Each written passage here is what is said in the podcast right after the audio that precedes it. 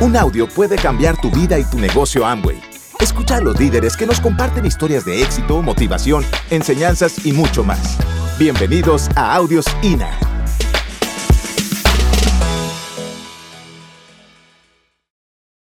Buenos días. ¿Quiénes llevan en el negocio menos de cinco meses?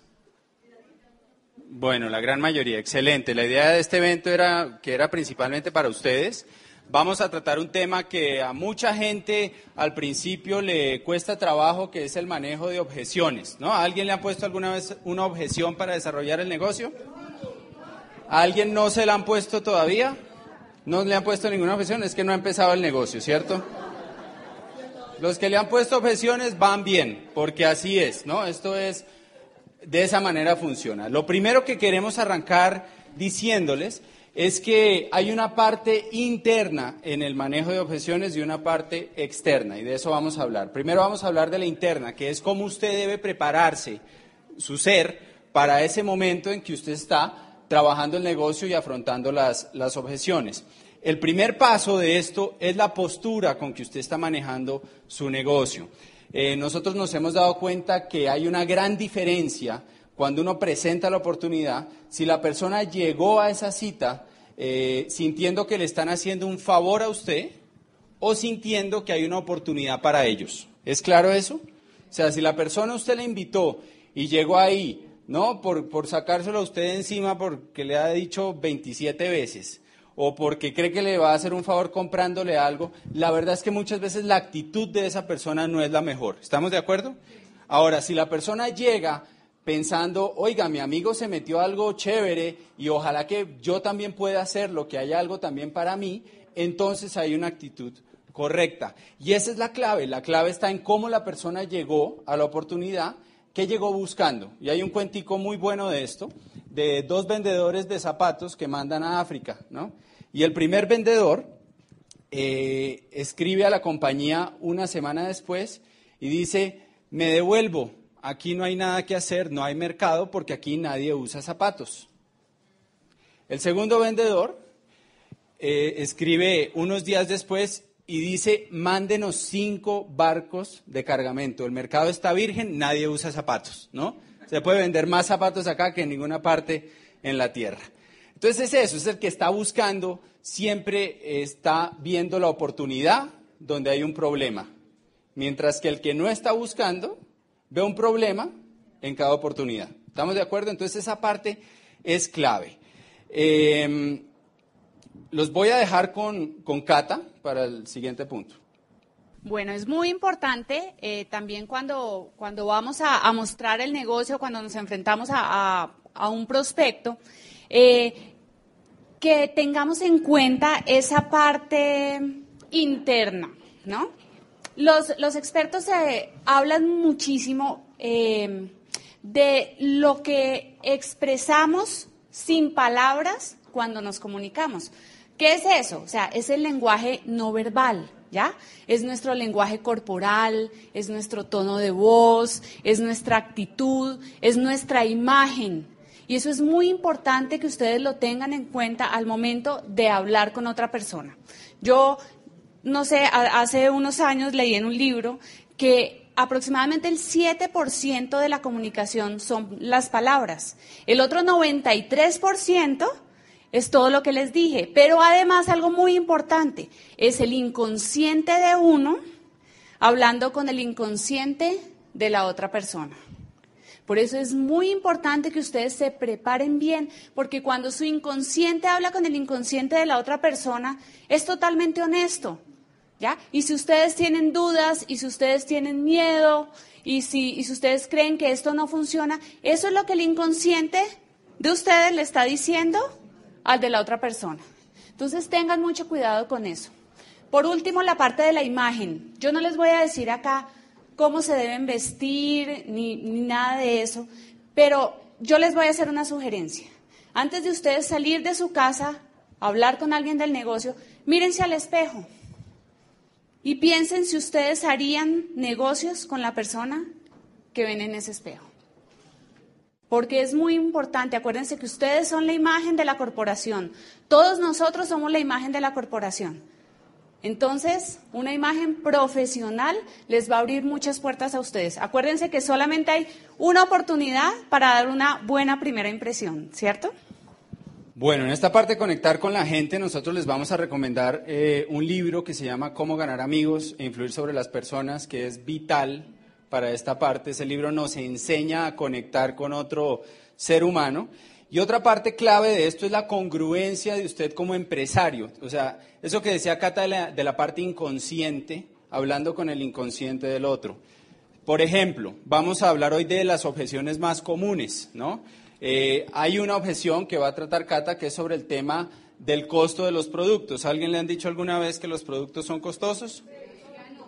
Ya no. Pero eh, hay gente que todavía cree eso, ¿no? Entonces yo les digo algo, si usted está usando los productos en su casa, los está consumiendo y se da cuenta del rendimiento y se da cuenta, ¿no? De, que una crema dental dura mucho más que cualquier otra de la competencia, pues usted va a afrontar esa objeción con propiedad. ¿Me explico? Si usted no está usando los productos y le preguntan eso, pues ¿qué le va a decir su inconsciente al inconsciente de la otra persona? Pues de pronto tiene razón porque no tengo ni idea. Entonces, esa parte es clave, ser un empresario congruente cuando usted es esa persona al transmitir el negocio y al manejar objeciones, pues la tiene prácticamente ganada. Lo mismo con el tema de capacitación, ¿no? A mí me gusta echar, echar contar un cuento eh, sobre una vez que acompañaba a una persona del grupo a mostrar la oportunidad. Y llegamos, era un nuevecito, ¿no? Y llegamos a la, a la oficina de un señor, de un abogado ya mayor. En ese momento yo estaba bien jovencito, yo tenía como 22 años en ese momento. Eh, subimos a la oficina del señor y cuando nos recibió, el señor estaba fumando un tabaco, ¿no? Toda la oficina pues estaba llena de humo por eso. Y el señor no tenía muy buena actitud, ¿no? Una, imagínense un profesional acomodado en, en su oficina recibiendo un par de muchachitos. Y entonces el, señor, cuando yo iba a empezar a mostrar el negocio, me dijo, ah, eso es Amway, no me interesa, ¿no? ¿Alguien le han dicho eso alguna vez? Hoy vamos a hablar de esa objeción también. Y adivinen la cara que puso el nuevecito. O sea, quedó pálido. Yo creo que se le fueron todos los colores. Y lo que yo le pregunté a él es, ¿usted qué conoce de, de Amway? Entonces me dijo, no, yo oí de eso.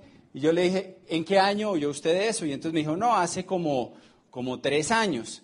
Entonces yo le dije, ah, lo que pasa es que usted oyó de la fase 1, es que ya vamos en la fase 3, ¿no? Y el tipo se quedó así, ajá. Entonces le dije, ¿por qué no hacemos una cosa? Ya que estamos acá, hicimos la cita, yo le explico la fase 3 rápidamente. Si es algo que le interesa, usted lo toma y si no, pues tranquilo, por lo menos se actualiza. Y el tipo como que dijo, pues bueno, listo en este negocio usted puede ganar más que la persona que lo invitó, y hay muchos casos de eso. Y eso le desbarató el argumento al Señor. Y entonces dijo, de verdad, explíqueme eso. Y le expliqué eso matemáticamente. Y entonces se abrió, le mostré la oportunidad y acabamos y me dijo, listo, quiero arrancar, ¿no? Íbamos en el ascensor bajando y se queda mirándome hacia el nuevo y me dice, ¿usted cómo hizo eso? Yo quería salir corriendo, apenas ese tipo dijo, no, lo del comienzo. Y yo le dije, mire, lo que pasa es que es muy importante no estar capacitándose, porque hace un, par de días yo oí un CD que era de un, eh, creo que era un arquitecto, que cuando le mostraron la oportunidad estaba fumando un tabaco y tenía muy mala actitud como este señor. Entonces cuando yo lo vi, adivine yo qué pensé. Me encontré al del CD, ¿no? Y le mostré la oportunidad porque este otro señor ya era Esmeralda, el que hablaba en el CD. Y le mostré la oportunidad pensando en mi mente que le estaba hablando a un futuro Esmeralda. Entonces, había seguridad, había convicción y eso dio la vuelta. Cuando empezamos el negocio, el entusiasmo está alto, pero el conocimiento está bajito. Entonces, ¿qué necesitamos hacer? Pues si el entusiasmo está alto, muchas veces nos encontramos a, a ese familiar o a ese vecino que habla duro, ¿cierto? Que dice un montón de cosas, pero acuérdense que el conocimiento de él también está bajito. Entonces, muchas veces, si solo tenemos entusiasmo, nos tumban. Pero si subimos nuestro conocimiento, entendemos la corporación con la que estamos, entendemos cosas como esto, ¿no? El, manejo de objeciones, todo esto, pues al momento de afrontarlas van a salir mucho mejor librados. Entonces, esa parte de congruencia es clave. Para reforzarse, les recomendamos algunos libros. Les recomendamos un libro que se llama Por favor, dígame no. Es un libro excelente para manejo de objeciones. Y otro librito muy bueno, muy corto, se llama La parábola del conducto. Estos son todos libros que lo van a reforzar a usted por dentro para que usted pueda proyectar un negocio exitoso. Y el otro punto que le recomendamos es que ganen dinero con el negocio. Entonces, eh, otro punto clave que les recomiendo para eso, para que sean congruentes, es que ustedes ganen dinero con su negocio, que ustedes arranquen la parte comercial de su negocio y generen ingresos. Porque esa es otra cosa clave. Yo me acuerdo una vez, yo hice una llamada y me dijeron, eh, ah, eso es lo de Amway, oiga, cuidado que lo van a tumbar, me dijeron por teléfono, ¿no? Lo van a estafar. Y yo ya estaba ganando dinero el negocio. Entonces le dije a la otra persona, pues ya les queda difícil porque ya me han pagado mucho más de lo que yo he, ¿no? Invertido. O sea, ¿me entienden? Había congruencia. Entonces, esa parte es, es clave. Y bueno, por último, eh, no inventen. Bueno, porque es que lo que pasa es que cuando el nuevo, ¿no? Habla con el amigo y está emocionado y el amigo le hace una pregunta, ¿no? Que él no sabe. entonces empezamos a, imaginarnos cosas y decimos cosas que no son. No hagan eso. Miren, si alguien les hace una pregunta a ustedes y ustedes no saben, díganle al prospecto, óyeme, qué buena pregunta. ¿Sabes? Yo llevo poco tiempo en esto, pero vamos a llamar a la persona que me está apoyando, ¿no? A, alguien en mi equipo que yo sé que él, él nos puede solucionar esta duda, o si no, vamos a encontrar a alguien que nos pueda explicar esto. Ya, ¿pasó algo? Nada, ustedes quedaron muy profesionales, ¿ya? Y no, y no empezamos a a, hacer mitos urbanos sobre cosas que no existen. ¿Listo? Bueno, entonces ya acabamos esta introducción. Vamos a empezar hablar ya de las objeciones más comunes. Bueno, eh, esta yo creo que es la campeona, fue la que hablamos ahora. Los productos son muy caros. Los que estamos acá sabemos que pues eso ya no es así. O sea, los productos son muy económicos. Pero la gente que está allá afuera, mucha gente no sabe eso y tiene el paradigma del precio de los productos. Entonces, ¿qué les van a decir ustedes? No, mire, pues yo pensaba exactamente lo mismo. Cuando ustedes se lean el libro de cómo ganar amigos, hay un capítulo donde les enseña a siempre identificarse con la persona. Y esta frase va a ser clave, ¿no? Yo me sentía igual que usted. Yo pensaba lo mismo al principio. ¿Listo? Segundo, es clave que ustedes aprendan a manejar un poco los productos, vean unas comparaciones con la competencia, porque el costo por uso de los productos es bajísimo. Entonces, hablen con, con, el, con su equipo, miren un poco esas comparaciones y sepan uno o dos ejemplos del costo por uso de los productos. Con eso, esa objeción está lista, ¿cierto? Bueno, ahora hay otra objeción clave, no sé si alguien se la han dicho. No tengo tiempo.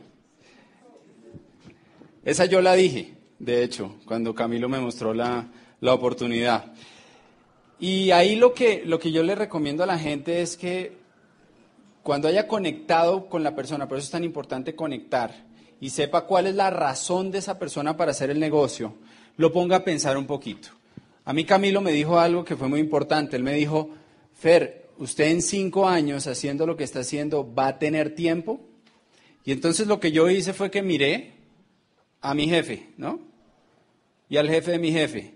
Y adivinen qué encontré. Que ninguno tenía tiempo. Entonces mi análisis fue, bueno, pues si yo no hago algo diferente, si uno no siembra tiempo, no va a sacar después tiempo. Y por eso es que la gente decide, además de, su trabajo, porque la gente vive muy ocupada, pero decide sacar espacios en su tiempo no productivo.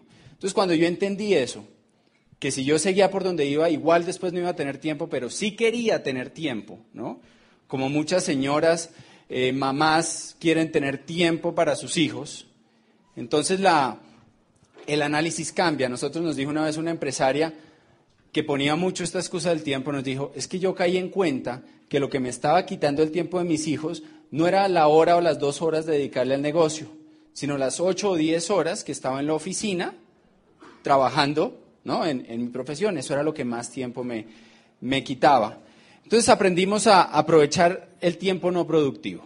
Y ahí es que uno le debe hablar a la persona, bueno, ponerlo a pensar realmente, que no sea algo automático de no tengo tiempo, sino, ¿usted a qué hora sale del trabajo? ¿No? ¿Qué hace después? ¿Qué hace los fines de semana? El negocio es muy flexible y uno es su propio jefe. En mi caso personal, yo lo que hice fue que dejé de ver novelas, ¿no? Dejé de ver algunos partidos de fútbol, dejé de ir todos los, los martes, creo que iba a cine, ¿no? Los fines de semana saqué unos espacios y otra cosa que hice fue que en mi tiempo del almuerzo de la oficina, yo siempre trataba de trabajar con alguien. Entonces vale la pena también que usted le cuente de su experiencia personal qué espacios de tiempo está usando, sobre todo si usted es alguien ocupado, porque en el negocio hay mucha gente ocupada que sacando esos tiempitos, ¿no? Consistentemente, pues ha llegado a grandes cosas en el negocio. Eh, cuando, me ponen esta, esta objeción, yo les cuento un poquito de, de, mi historia. Cuando yo empecé el negocio, yo era productora de comerciales de televisión y tenía horario de oficina, pero cuando acababa el horario de oficina empezábamos a grabar. Entonces, pues yo no tenía tiempo de verdad. O sea, yo no podía cuadrar una cita, los fines de semana también grabábamos, entonces yo no tenía esa oportunidad de decir, no, pues es que me, me escapo, no. Entonces, ¿qué aprendí a hacer? Aprendí una forma muy sencilla y muy corta de transmitir el concepto del negocio y que lo pudiera hacer en cualquier parte. Entonces, iba a tomarme un tinto en el estudio y había una persona ahí, me ponía a hablar con ella y le transmitía, no quiere decir que le explicaba todo el negocio, pero le transmitía ese concepto básico del negocio en cinco minutos. ¿no? En, en, otra ocasión lo, hacemos más corto, pero es muy importante. Usted se puede sentar con la persona que lo está asesorando y, y aprender un plan muy cortico, ¿no? Un mini plancito, ¿ya? Un plan de cinco minutos. Y así usted puede hacer muchos impactos en el día. Un médico que nosotros tenemos en el grupo, que también ¿no? hacía muchos turnos, cogió este concepto. ¿no? Él no tenía 40 minutos ni una hora para mostrar el negocio a alguien, pero sí tenía pequeños bloquecitos de 5 minutos, 10 minutos, cuando no llegaba un paciente, y empezó a aprovecharlos. Y hacía hasta 5 impactos en un día. Alguien que antes no podía mostrar el negocio, ¿no? Largo, sentarse bien, explicar todo, ahora lo estaba haciendo en 5 minutos. Si la persona estaba interesada o está interesada, pues la conecta, ¿no? con su equipo de apoyo o con alguien que lo, que lo asesore y le ayude ya a mostrarle todo el negocio completo. Bueno, siguiente objeción. No sé si a alguien le ha pasado. No tengo dinero. No tengo plata. ¿Sí? Bueno, pues esta objeción nos ha tocado a todos. Yo lo que pienso de esto es que el dinero es una cuestión de prioridades. Si uno hace un buen trabajo transmitiendo el valor del negocio y transmitiéndolo no como un hobby o algo eh, ¿cómo les digo? Algo que no va a tener un gran impacto en su vida, sino como su empresa personal, la persona va a ver que, que es algo a lo que tiene prioridad y le saca el dinero. Y muchas veces yo, para romper ese paradigma, le pongo a la gente un ejemplo. Yo tengo un amigo que tiene una camioneta del año que cuesta muchísimo dinero. ¿no? Una camioneta marca BMW. ¿Cuánto cuesta una camioneta de esos? Mucho, ¿no? Y entonces le pregunto al prospecto que me dijo que no tiene dinero, le digo, ¿y sabe qué? Mi amigo me llamó ahorita y me dijo que si consigo a alguien que se consiga el dinero equivalente a entrar el negocio, le deja la camioneta en ese precio. ¿Usted se lo consigue? Sí, ¿cierto? Otro ejemplo. Si usted tiene un familiar, su hijo, su hija, su papá, su mamá, y está en otra ciudad, ¿no? Y, algo pasó, alguna emergencia, y usted está obligado a conseguir el dinero para viajar a esa ciudad y atender a su familiar, ¿usted se lo consigue? Claro, se lo consigue. ¿Por qué? Porque el dinero es cuestión de prioridades. Entonces lo que hay que mostrarle a la persona es el valor, no el costo, el valor que esta oportunidad puede tener en sus vidas. A mí me gusta mucho en, en esta objeción de no tengo dinero, hablarle a la gente y preguntarle cuánto cuesta poner un negocio tradicional. ¿No? Ustedes han hecho el ejercicio, lo que sea, si sea un puestico pequeñito donde uno venda, no, empanadas, cosas sencillas, cuesta muchísimo dinero. Pero además del capital inicial que hay que invertir para un negocio tradicional, ¿qué más hay que hacer? Vienen los costos fijos mensuales, o sea, nómina, servicios, ¿qué más? Insumos, ¿no? La Cámara de Comercio, o sea, todo lo que es constituir la empresa, o sea, hay muchos gastos en un negocio tradicional, mientras que nuestro negocio no tiene gastos fijos. Y eso es una bendición.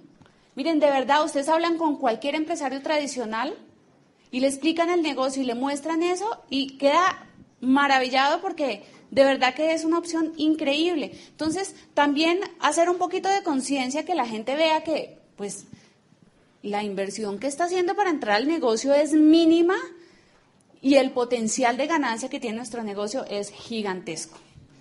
También hay otra opción, ya cuando ustedes ven que la persona de verdad no tiene el dinero para entrar, eh, pues yo le planteo, listo, hagamos algo, ¿por qué no hacemos una clínica de belleza? Invitas a tus amigas, invitas a tus familiares, podemos hacer un evento, comercializamos productos y con la ganancia tú puedes entrar al negocio. Pero les voy a decir, lo más importante que hay que hacer cuando alguien le dice a uno que no tiene dinero ¿no? y que lo va a buscar, saquen una lista de personas.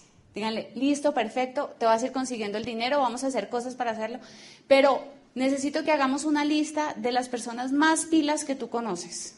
Entonces, hacemos esa lista y vamos a empezar a hacer llamadas y vamos a empezar a mostrarle el negocio a esas personas yo les digo algo, en el 90% de los casos, si una de esas personas de esa lista dice, yo entro al negocio, esta persona que no tenía dinero, ¡boom! Aparece por arte de magia el dinero.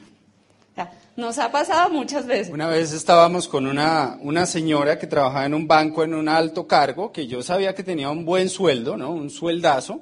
Le mostramos el negocio y esa fue su excusa, ¿no? No tengo dinero. Y por dentro los dos nos miramos como, ajá, ¿sí? Y le sacamos una lista y salió una persona eh, muy buena que fuimos a mostrarle la oportunidad. Ella nos acompañó, ¿no? Siempre traten de que los acompañen. Y le estábamos mostrando la oportunidad y este señor, que se llamaba Felipe, dijo, ya, yo quiero entrar. No íbamos ni en la mitad. Y él dijo, yo quiero entrar, esto es lo que estaba buscando, ¿qué hay que hacer? Y la señora del banco que no tenía dinero le pegó un manotazo a la mesa y dijo, un momento, yo no he entrado, ¿no? ¿Qué tengo que hacer yo?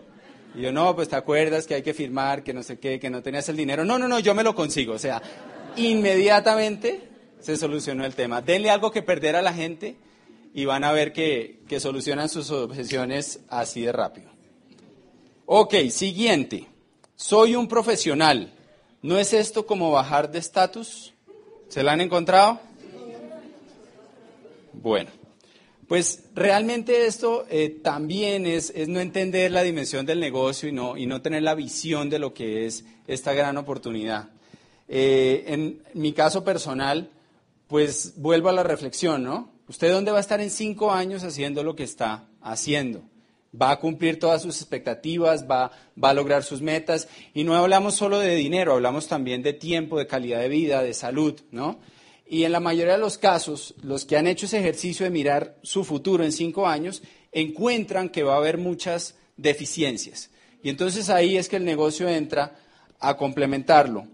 Eh, me acuerdo hace unos años que uno hablaba con, con la gente y le decían, no, yo tengo un empleo y estoy seguro con eso. Con todos los cambios laborales que han ocurrido, pues la gente ya está abierta a oportunidades. una cosa ahí, un, punto importante ahí. Yo le hablo a la gente de todos los líderes que hay en el negocio que son profesionales, que tenían cargos altos en empresas, que hay médicos, hay cirujanos, ¿no? Entonces, pues le, ayuda a ver más allá, si puedo le, le, presto un audio de un profesional, le digo, mira, esta persona era un ingeniero, eh, tenía su empresa, empezó a hacer el negocio porque quería más tiempo, quería calidad de vida y ya tiene el nivel de esmeralda, de diamante, pero además invítenlo a un evento, porque en un evento usted le va a poder presentar a muchos profesionales, ¿no? Si el señor es médico, seguro en el evento que usted vaya va a haber un médico y usted se lo puede presentar. Él se va a identificar y, pues ese paradigma va a caer. Y algo aquí que, que en mi caso fue tal cual, cuando me mostraron la oportunidad, yo tenía estatus, ¿no? Yo tenía lo que llamamos el estatus del pato. ¿Sí? ¿Han visto un pato nadando encima del lago? ¿Cómo se ve? Se ve divino, ¿no? O sea, eso va mirando así por encima del hombro a todo el mundo y va tranquilo, pero ¿cómo va por debajo? Pataleando como loco porque si no, se ahoga. ¿Quién conoce a alguien así? ¿No? Y, y esa es la, la, verdad, es realmente no entender el negocio. Muchos encontramos en este negocio eh, una misión, ¿no? Una, una visión. En mi caso particular, yo soy economista. Yo estudié economía porque pensé que por medio de la economía podía mejorar las condiciones sociales de, de otras personas. Eh, me encontré en la práctica que eso no era tal cual y que eso no es lo que hacen los, pues la mayoría de los economistas. En cambio, en este negocio sí hemos tenido la posibilidad de impactar positivamente la vida de, de muchas familias. Entonces, realmente, mirando ese valor, ¿no? Que era crear una buena economía, pues este fue un mayor vehículo que inclusive una profesión. Entonces, todo está en, en la visión. Ok. Arranca tú con esta. Bueno, no conozco a nadie. ¿Les, suena? Aquí vamos a hacer un ejercicio. Bueno, vamos a hacer un ejercicio. ¿Quiénes llevan poquitico en el negocio? ¿Menos de un mes o que todavía no han entrado? Ocho días. ¿Alguno de ustedes piensa que no conoce a nadie? ¿O que conoce muy poquita gente? ¿Tú? Listo. Listo. ¿Me, vas a ayudar? vamos a hacer un ejercicio. Bueno, necesito que alguien me, vaya escribiendo allá. Gracias. Vamos a hacer un ejercicio. ¿Cuántos hermanos tienes? Uno, pero está en el extranjero. Bueno, uno, pero está en el extranjero. Listo, perfecto. ¿Cuántos tíos? Tíos. Nueve tíos. Nueve tíos. Listo. Eh, familiares cercanos, o sea, entre papás, eh, los abuelitos, suegros. Pon, pon una, un número. En Colombia, en Colombia. En Colombia, acuérdate, acuérdate que el negocio está en toda Latinoamérica. 50, perfecto, pongámosle 50. Ok, vamos a seguir el ejercicio. Vamos a seguir el ejercicio. ¿Cuántos, cuántos amigos, amigos cercanos, al día que cumples años, quiénes te van a visitar a tu casa o te llaman? El novio, uno, un amigo cercano. ¿Cuántos vecinos tienes?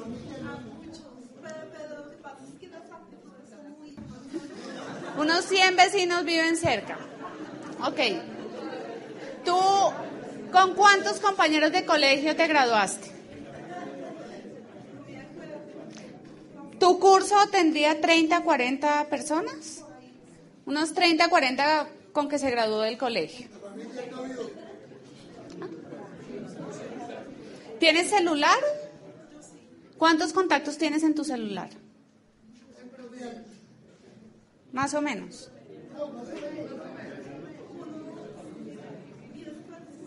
Unas 10 personas tienen el celular. Puedo seguir y me puedo quedar toda la mañana haciendo eso. Conoces mucha gente. Lo que pasa es que necesitas aprender las habilidades para poder hablar con ellas, pero conoces gente. Entonces sí conoces gente. Se acabó esa excusa. Miren, hagan ese ejercicio. ¿Cuántas, personas nos salieron ahí? 211. Un aplauso a la señora. Un aplauso, sí.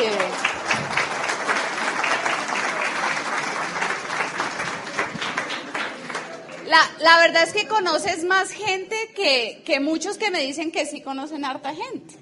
Bueno, entonces hagan, importantísimo, hagan este ejercicio con sus prospectos, ¿ya?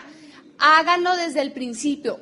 Hagan el cuántos tíos tienen, cuántos primos, cuántos cuñados, cuántos hermanos, cuántos amigos cercanos, cuántos contactos del celular. Si ustedes hacen antes ese ejercicio, después la gente no les puede decir, es que no conozco a nadie. Es muy importante que tengan en cuenta eso. Y hay algo clave y es que no hablamos de referidos, ¿no?